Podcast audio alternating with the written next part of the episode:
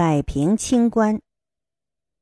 广东茂名原市委书记罗应国、原常务副市长杨光亮等腐败官员牵出的系列窝案令人震惊，数十名违法官员被刑事处理、锒铛入狱之后，广东省委向中央第八巡视组反馈意见整改情况的通报中，公布了对茂名官员系列违纪违法案件中。涉嫌行贿买官人员一百五十九人的组织处理结果：降职八人，免职六十三人，调整岗位七十一人，提前退休一人，诫勉谈话十六人。在广东茂名窝案中，有一个小官员的命运颇为耐人寻味。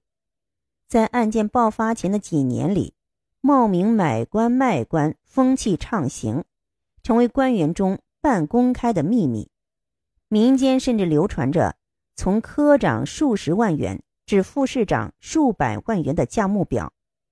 其中，信宜有个镇长是中国农业大学毕业生，努力工作卓有成效，每次开干部大会都受表扬，但多年没有提拔。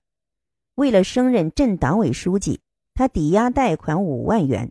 凑了二十万元行贿，此后很快被提拔，却因此受到处理。试想，如果这位镇长没有这么灵机一动，他的政治生涯又当几何？恐怕没人持乐观态度，因为在这起窝案中，涉嫌行贿买官者上百人，贷款行贿。只是一份阳光晋级被潜规则打服的投名状。一，优胜劣汰，本来是达尔文发现的自然进化法则，然而，在人类社会中，劣者上，优者让，老实人靠边站，违背自然规律的逆淘汰时有发生。逆淘汰是相对于正淘汰而言的。正如一个硬币的两面，所谓逆淘汰或叫精英淘汰，是指在社会发展中，好的现象被不良的现象所压制。比如，在政界、学界、商界，具有真才实学和道德情操高尚者，遭到冷遇、排挤、打击、压制，乃至被最先淘汰出局的现象。逆淘汰之说。源于经济学上的劣币驱逐良币理论，是说，如果市场上有良币和劣币，两者所起的流通作用等同，因为劣币成本低，人们会倾向于更多的使用劣币，久而久之，劣币会成为主流，良币则会退出市场。逆淘汰现象古已有之，在中国历代官场中。与逆淘汰伴生的是，一些善于投机取巧、钻营拉关系的人，总是能够得到提拔重用；而那些真正埋头苦干、不跑关系的人，却原地踏步或者不进反退，以致最终被淘汰出局。早在宋朝，唐宋八大家之一的苏辙，就对官场的这一现象有一个比较形象的说法。君子斗不过小人。中国几千年的封建社会，虽不乏良臣志士，却往往不得善终。君子与小人斗法，结果多是小人赢而君子败。因为那些小人尽管无一技之长，可不少人能突破做人底线，凭着八面玲珑、摇唇鼓舌。而飞黄腾达，左右逢源，春风得意，称心如愿，或当大官，或捞大钱。在漫长的中国历史中，遭遇逆淘汰的各类人才，可谓代不乏人，比比皆是。中国历史上的清官海瑞，对为官清廉的理念非常坚定。史书上说，海瑞力摧豪强，抚穷弱。贫民田入富士者，率夺还之。所谓的豪强富士，无非都是官族势力，吏贪官横，民不聊生。所有的官员都麻木，只有海瑞放在心上。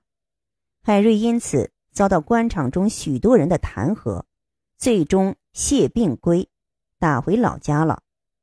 万历初，张居正当权，亦不乐瑞，但锐直翘，足不照。直到张居正死后，海瑞才得以复官。这时已经七十多岁了。海瑞曾有过失谏、仕官、绝妻，冒死进谏，侥幸没被皇帝的刀杀死。衰老垂死的年龄，又一次行失谏之意，要求皇帝严惩贪官，结果又遭到权贵的惧怕和弹劾，仇敌不断。此外，常太息以掩替熙，哀民生之多艰的屈原，因不愿随波逐流而投江自尽；精忠报国、立下显赫战功的岳飞，遭人诬陷而惨死奸臣之手；天生我材必有用的李白，因不愿摧眉折腰事权贵，而不得开心颜；牙斋卧听萧萧竹。疑似民间疾苦声的郑板桥，参透官场潜规则之余，慨叹难得糊涂等等，他们都以悲剧书写一则则令人唏嘘的历史故事。中国古代有句格言，叫做“白沙在涅，与之俱黑”。沙子是白的，但到了污泥中，必然与之俱黑。在十官九贪的格局下。个别官员想做清官，想独善其身，想出污泥而不染，谈何容易？一般人没有特别强大的心理支撑，很难做到。清官不想与贪官俱黑，那么不是贪官出局，就是清官出局。既然贪官人数众多，很难让其全部出局，那就只能是力薄势微的清官被淘汰出局。历来为官清廉很难，这是事实。正因为如此，中国社会总把清官几乎当成神话来歌颂传扬。可以说，历史上的几个清官，不是制度下的产物，而只是个人情操典范。他们具备清廉本质，是一种人品。两千多年前，西门豹管理邺那个地方。他为了引黄河水灌溉农田，发展本地农业生产，征调全县人民群众兴修水利，开挖了十二条渠道，让农田得以灌溉。这本来是一件顾大局、管根本、图长远的好事与实事，但叶县的广大人民群众却毫不买账，反而为敌人提供了倒吸的口实与契机，于是。三老、庭院、里长、豪绅，还有巫习以及奸商，很快结成同盟，相互串联，联名上告朝廷，检举揭发西门豹为追求个人任期政绩，采取一平二调的政策，大规模征集民力兴修河渠，超越叶县实际承受能力，使乡村农民和城镇居民不堪重负。从而造成了叶县社会的不稳定。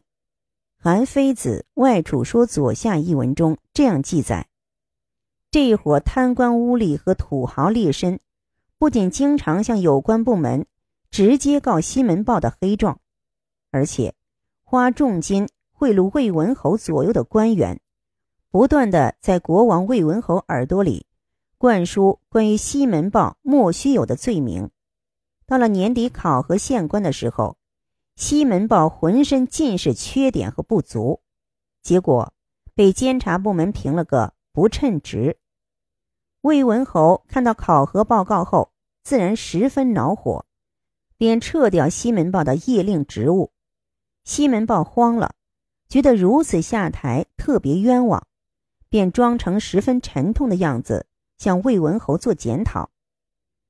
臣此前缺乏经验，刚愎自用，不知天高地厚。请再给我一次机会。如果再做不好业令，甘愿杀头以谢天下。魏文侯听罢，心肠一软，答应让他再干一年。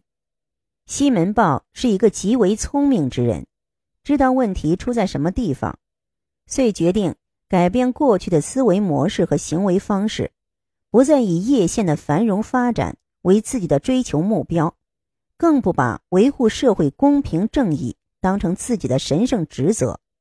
而是按照世俗的风气与潜在的规则来处置各种矛盾事务，以老好人自居，不得罪任何权势者。他不仅与土豪劣绅同流合污，与基层官员打成一片，还经常向老百姓敛取钱财，以贿赂中央政府有关部门的干部和魏文侯身边的官员。想不到的是，一年下来。虽然叶县的政治秩序与经济状态差了很多，但上上下下的士绅与官吏都为西门豹叫好，民主测评时尽是优秀。魏文侯知道后，大加赞赏，并予以通报表扬。正当大家为西门豹祝贺之时，西门豹却非常严肃地对魏文侯讲：“去年我任夜令。”日夜为您和百姓操劳，也创造了明显的政绩，您却要撤我的职。今年因为我不得不与贪官污吏为伍，特别注重亲近您的左右，所以好评如潮，您也才对我大加礼遇。但是，我置业的实际业绩远不如去年，这种赏罚不明的官，我干不了，也不想再干了。说完，西门豹把叶县的官印往魏文侯案上一扔，就要走。魏文侯幡然醒悟，连忙对西门豹表示歉意，说：“过去我轻信谗言，对你存有偏见。今天我算是真正看到了你高尚的道德品质，衷心的希望你能继续当好业令，为魏国效力。”这仅是中国古代社会里一个十分典型的例子，其中蕴含着官场逆淘汰的诸多潜规则。二，自古以来，在官场上，许多趋炎附势、讨好献媚的小人奴才都很得志，而那些既有才干又很正直的老实人，往往受到排挤，甚至没有好下场。如今。这种现象又死灰复燃了，甚至在一些地方、一些部门单位表现得十分突出。二零一一年八月，中国青年报社会调查中心通过提克调查网和民意中国网对全国三十四个省一万一千四百零六人进行的一项调查显示，百分之五十九点四的受访者。感觉当前社会逆淘汰现象普遍。调查显示，逆淘汰较多存在于官员选拔、人才选拔和道德领域。百分之五十九点三的受访者认为，官员选拔领域逆淘汰最多。百分之四十四点七的受访者认为，政府机关是逆淘汰最多的单位。目前，中国官场存在五种逆淘汰。主要表现为：其一，任人唯钱，小人淘汰君子；即任人唯钱，以职论价，看票子厚度决定位置升迁，不请不送，降低使用；只请不送，原地不动；会请会送，提拔重用。要想富，动干部，光研究不宣布。其中。卖官书记马德、李大伦、徐社新、李铁成等等，就是这方面的典型。其二，任人唯亲，平庸淘汰杰出，封亲印子，优亲厚友，一人得道，鸡犬升天。一些人利用自己的权力和地位，对子女亲属的提拔任用施加影响，或面授机宜。或巧妙暗示，或托人说情，或量体裁衣，大搞特权，千方百计给家属子女谋个一官半职，精心打造家族权力图谱。其三，任人围圈，污浊淘汰清廉。一些人小圈子里选人，对一起下过乡的、一起同过窗的、一起扛过枪的、同是一个乡的，甚至身边秘书、司机之类的人，格外呵护，使官员任用显失公平。更有甚者，一些染指腐败的主政官员。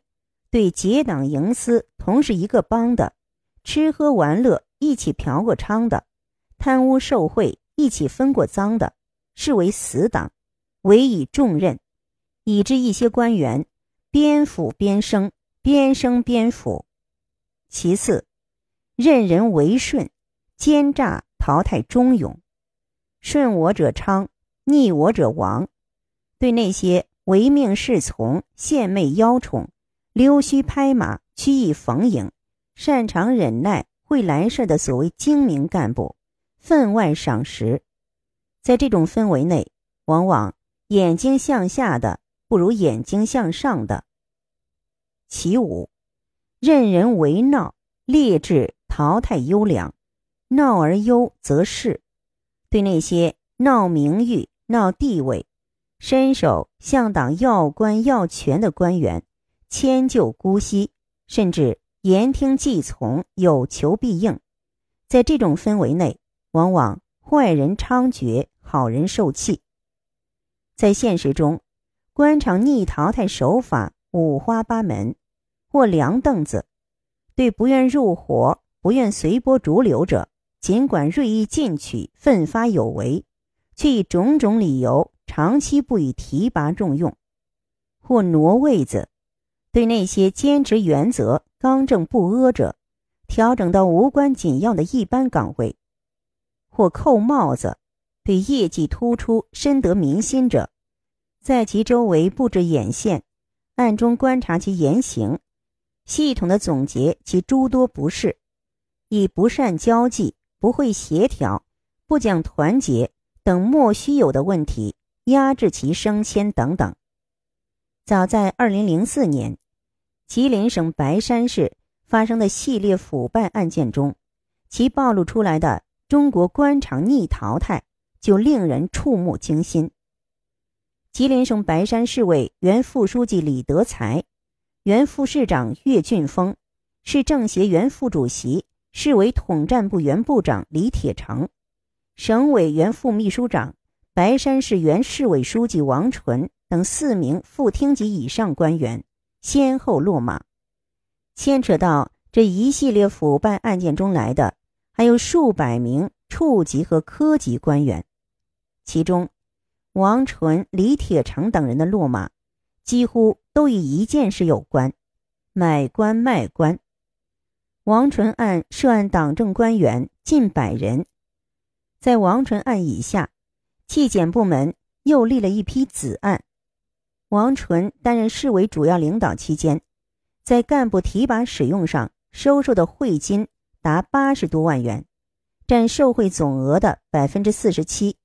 行贿者中，县处级官员近七十人，一把手近四十人。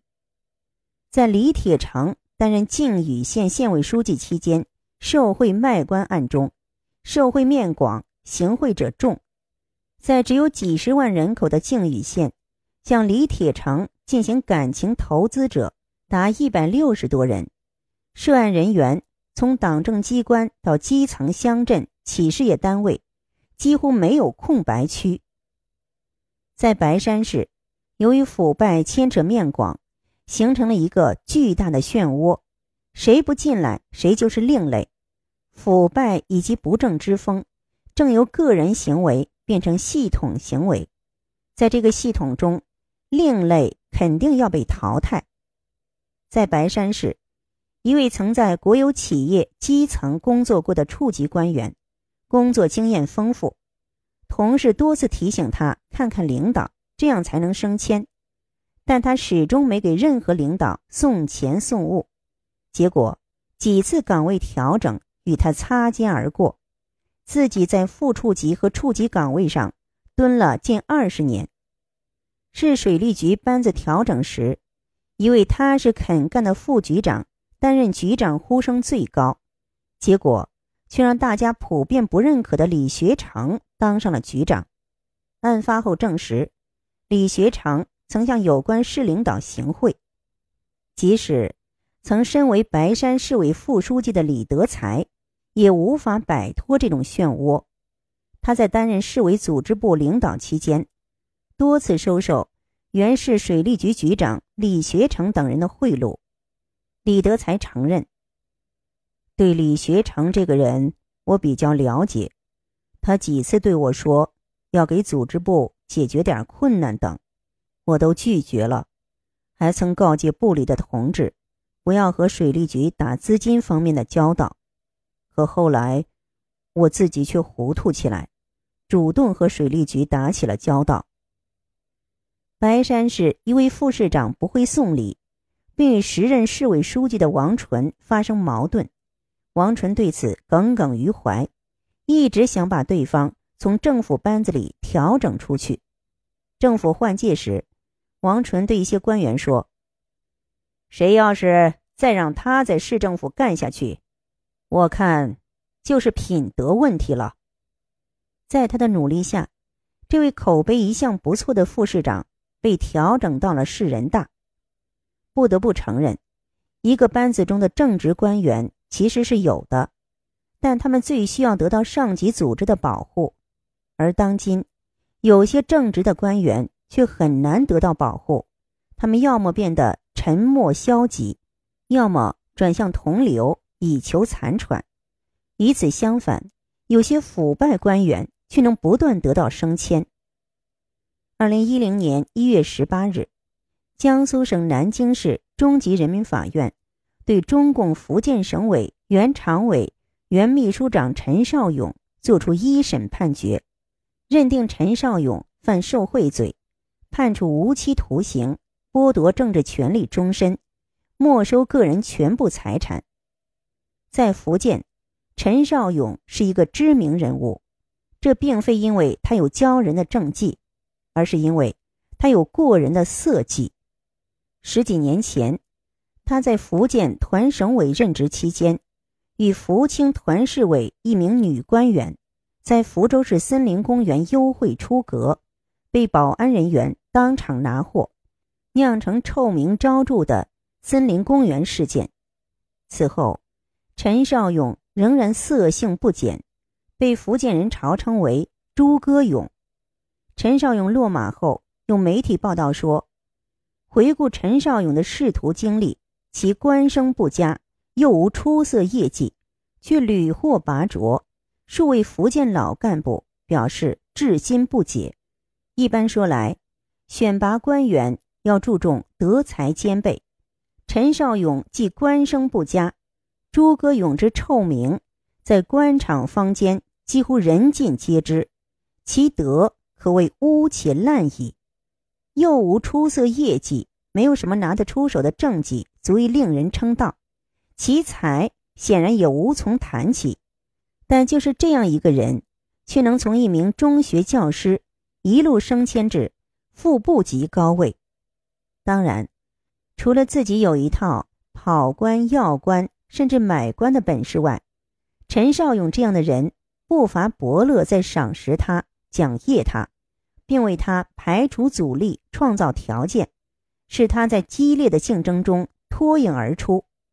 有这样一个屡被引用的经典事例可为佐证：胡建学在担任山东泰安市委书记时，有个乡的群众集体到市委告状。反映乡党委书记乱向农民集资敛钱，弄得农民没法过了。不料，胡建学却说：“你们都回去吧，感谢你们为我推荐了一个好干部。”没过多久，那个乡党委书记果真被提拔上去了。邓小平曾经对制度的优劣进行过深刻阐述：制度好。可以使坏人无法任意横行，制度不好可以使好人无法充分做好事，甚至走向反面。一代伟人邓小平的这句哲理，亦被很多事实所验证。还有一个最鲜活的例子，就是河南政协常委赵克罗实名发微博，批评南阳平坟行动，最后不但被批给领导添了乱，而且失去了下一届省政协委员提名，这就是典型的逆淘汰。当代的官场逆淘汰有一个比较明显的规律，即越是经济发展落后的地方，逆淘汰发生的可能性就越大。主要原因是，一方面在经济欠发达地区，人们出路较少，而做官则是出人头地的唯一途径；另一方面，欠发达地区人们的观念较落后，官本位思想盛行。官的附加值较高，想尽办法谋个一官半职，成为不少人眼中的正道。当一个地方官场生态是非颠倒、正不压邪、逆淘汰成为很多人心照不宣的潜规则时，它就会影响到官场内外的许多人。这些人的不断加入与认同，又会不断巩固逆淘汰作为一种潜规则的合理性。一方面，官场逆淘汰既对人才逆淘汰、学术逆淘汰、道德逆淘汰等起到了示范作用；另一方面，人才逆淘汰、学术逆淘汰等又反过来强化了官场逆淘汰的地位和影响。三，用一贤人，则群贤毕至；见贤思齐，就蔚然成风。逆淘汰现象。与中央的选人用人目标和要求是相悖的，久而久之，不仅驱逐了部分清正廉洁的官员，而且正迫使越来越多的官员走向违法乱纪的歪路，危害甚重。党的十八大以来，中央提出要大力选拔使用党和人民需要的好干部，坚持并倡导信念坚定、为民服务。勤政务实、敢于担当、清正廉洁的好干部标准，修订颁布实施干部任用条例，立规矩、定标准、严程序，下大力气深入整治选人用人上的不正之风和腐败现象。应当说，官员正向的优胜劣汰是主流，但我们绝不能小视官员逆淘汰现象的极大危害性。在一个健康的政治生态中，劣币不会大规模驱逐良币。然而，如果人们发现很多官员不仅没有因为腐败受到惩处，反而边腐边升，那么依靠贪腐获得金钱，再以金钱开路去跑官、买官、要官的风气就会越来越重。因此，要打破这种逆淘汰。就需从政治和文化两方面入手，破解官员逆淘汰现象，必须加大民意在官员选任中的权重，要提高官员选任和政府权力运行的公开性与透明度，让群众尽量多的了解候选人的基本情况、德才表现和参政议政能力，避免受到老好人和投机者的蒙蔽。保证人民群众正确行使选举权，选出自己满意的代言人。破解官员逆淘汰现象，必须牢牢抓住各级党政一把手这个关键少数。按照现行的体制，各级党政官员的任免是由上级党委集体研究决定的；各个部门领导的任免是由各级党委和政府集体研究决定的。但实际上，在一些地方，选谁用谁是由同级或上级党政一把手个人说了算，因此，必须强化对一把手权力的制约和监督。破解官员逆淘汰现象，最根本的还是要从制度建设上找出路，要建立官员能上能下、能进能出制度，加大调整不适宜担任现职官员力度。明确适用情形，认定标准，调整程序和办法，加快淘汰官员队伍中不干实事、不愿付出、浑浑噩噩的圆滑官、老好人。官员选拔任用上的优胜劣汰演变为劣胜优汰的逆淘汰，国家政治生活中的许多案例已经揭示，这是对国家机体造成颠覆性伤害的一大恶性毒瘤，必须以猛药治科、重点治乱的决心和勇气，坚决予以整治，让带领全国人民实现民族复兴的领导权。真正掌握在德才兼备的官员手中。破解官员逆淘汰现象，要制约潜规则，坚决治理用人腐败，严肃查处买官卖官，提高用人腐败成本，铁心克服特权现象，狠杀一人得道鸡犬升天的腐败之道，专项治理投机钻营行为，净化政治生态，把用人权。关进制度笼子，阳光操作，规范运行。改革时代呼唤人才，也提供了人才成长的沃土。完善选人用人机制，扫除逆淘汰，是完成中国改革大业的基础性工作。